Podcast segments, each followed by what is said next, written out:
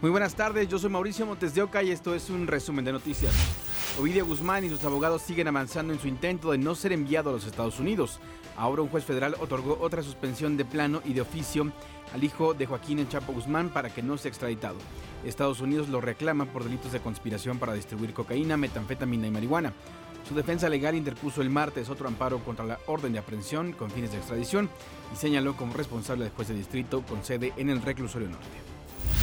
Este miércoles en el juicio a Genaro García Luna testificó el agente de la Administración del Control de Drogas, Iván Carrera, quien supervisó la detención del exsecretario de Seguridad en Dallas, Texas.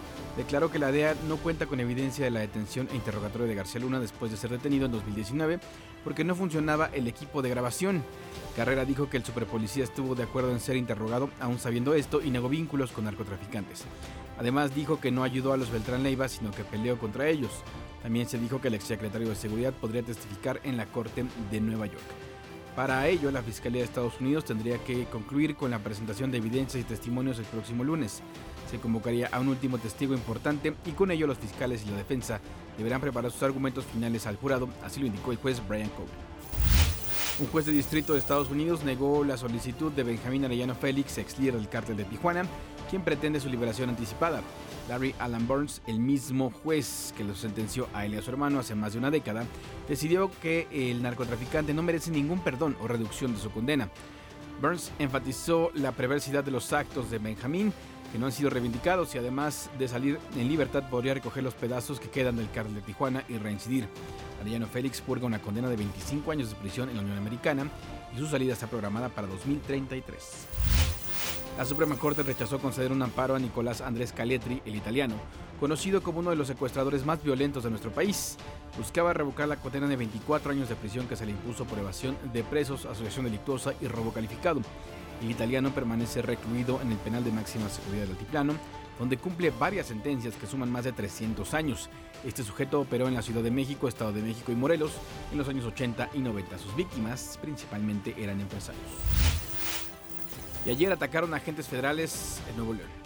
Cuando iban a ejecutar una orden de aprehensión, agentes federales de investigación fueron atacados a balazos en la colonia Pablo González en Monterrey. Los hechos se reportaron la tarde del martes en las calles de Bernabé González y Nabor Camargo. De acuerdo con una fuente, presuntamente agentes federales asignados a la Fiscalía General de la República llegaron a un domicilio para dar cumplimiento a una orden de aprehensión. Sin embargo, otra persona armada que acompañaba al presunto delincuente sacó un arma corta y disparó contra los agentes federales. Dichos agentes repelieron la agresión, logrando herir al atacante de un disparo en la cabeza, pero el objetivo logró darse a la fuga durante el tiroteo. Al lugar llegaron miembros de Fuerza Civil, Agencia Estatal de Investigaciones y de la Policía Regia. En una ambulancia, el agresor lesionado fue trasladado con custodia policial a un hospital. En un informe de la Fiscalía de Justicia del Estado se informó que el lesionado cuenta con antecedentes penales por el delito de narcomenudeo.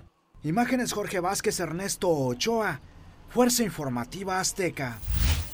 En Coahuila recapturaron a dos reos más de los 30 que el 1 de enero se fugaron del penal de Ciudad Juárez.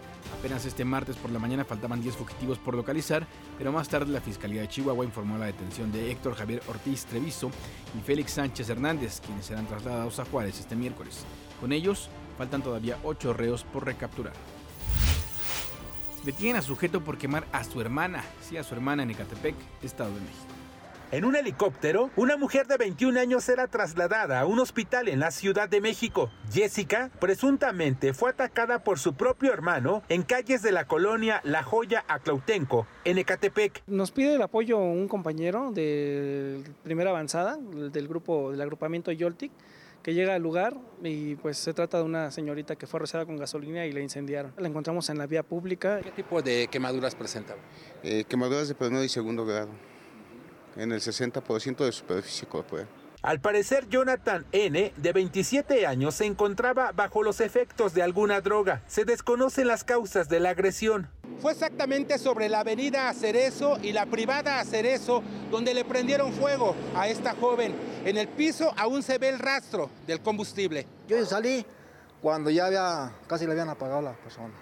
Mi cuñada me avisó y, y me gritó. Oiga, se me prendió una, prendieron a un muchacho y yo salí. Pero ya cuando llegué yo, desgraciadamente, ya, ya la andaban acabando de apagar. Pues, pero sí, todo lo del enfrente quemado. De hecho, quedó sin ropa la muchacha. Toda la gente se juntó y la auxiliaron aquí para que... ¿La pagaron rápido? Que sí, con, estaba gritando. con tierra y todo eso. Sí, por eso le digo, yo no puedo decir nada. O sea, ya, la declaración ya se hizo en el Ministerio Público. Jonathan fue detenido por policías de Ecatepec. Lo trasladaron al Ministerio Público donde enfrenta el delito de feminicidio en grado de tentativa, delito que se castiga hasta con 40 años de prisión en el Estado de México, mientras Jessica permanece hospitalizada. Daniel de Rosas, Fuerza Informativa Azteca. Se fueron de manera voluntaria de su casa las gemelas Alondra Abigail y Edith Azucena por presuntas diferencias religiosas con sus familiares. Así le informó la Fiscalía de Justicia de Nuevo León. Ambas declararon que no fueron víctimas de ningún delito y que se encuentran en buen estado de salud. Las hermanas regresaron a su casa ante la súplica de sus padres y no porque fueran secuestradas por la secta que se hace llamar Iglesia del Dios Todopoderoso. Las investigaciones continúan para aclarar la estancia de las menores en otro domicilio desde el sábado. Hay nueva información sobre las tres personas detenidas en Durango por su presunta responsabilidad en la crisis sanitaria por meningitis. Un juez les dictó prisión preventiva oficiosa. La audiencia de vinculación a proceso se fijó para este domingo. Tres personas fueron detenidas por su relación con la muerte de 35 personas y 79 casos confirmados de meningitis ocasionado por un hongo en Durango. Entre ellos está el anestesiólogo Marene, el único de los involucrados que dio atención en los cuatro hospitales privados donde se detectaron los casos. Está acusado de no cumplir con las normas oficiales mexicanas y con la Ley General de Salud. La mala praxis por parte de este médico es lo que pudo haber llevado la contaminación de ese hongo al resto de los hospitales, no precisamente el que se generó.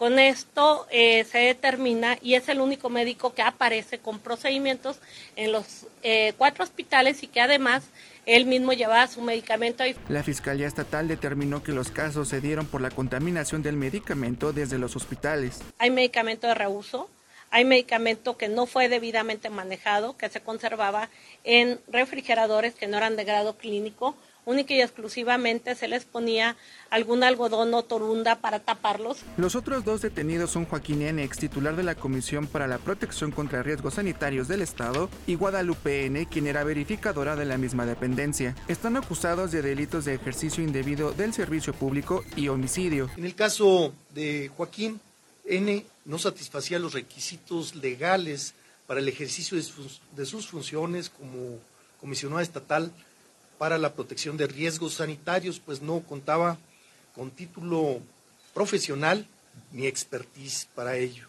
Los detenidos han sido ingresados al Centro de Reinserción Social número uno del Estado y puestos a disposición del eh, juez de control para que determine su situación legal. Autoridades trabajan para localizar al resto de los involucrados. Para ADN 40, Fuerza Informativa Azteca. En Turquía y Siria aumentó a 12.049 fallecidos el número por el terremoto de magnitud 7.8. El presidente turco Tayyip Erdogan señaló que en Turquía el número de fallecidos alcanzó los 9.057, mientras que en Siria alcanzó los 2.992. Las autoridades han especificado que después del primer terremoto se han registrado 648 réplicas, la mayor de magnitud fue 7.6. Equipos de rescate localizaron con vida a una mujer de 23 años atrapada durante 52 horas entre los escombros de un inmueble en la provincia de Hatay. Salió en camilla entre aplausos de los rescatistas y voluntarios. Y en Siria localizaron a una familia entera entre los escombros de un edificio derrumbado en la ciudad de Bizna. El padre junto con su hijo y su hija habían estado atrapados durante más de dos días. El video fue compartido por los casos blancos de Siria. Hasta aquí las noticias del momento en este podcast informativo de ADN 40. Yo soy Mauricio Montes de Oca. Nos escuchamos. Hasta la próxima.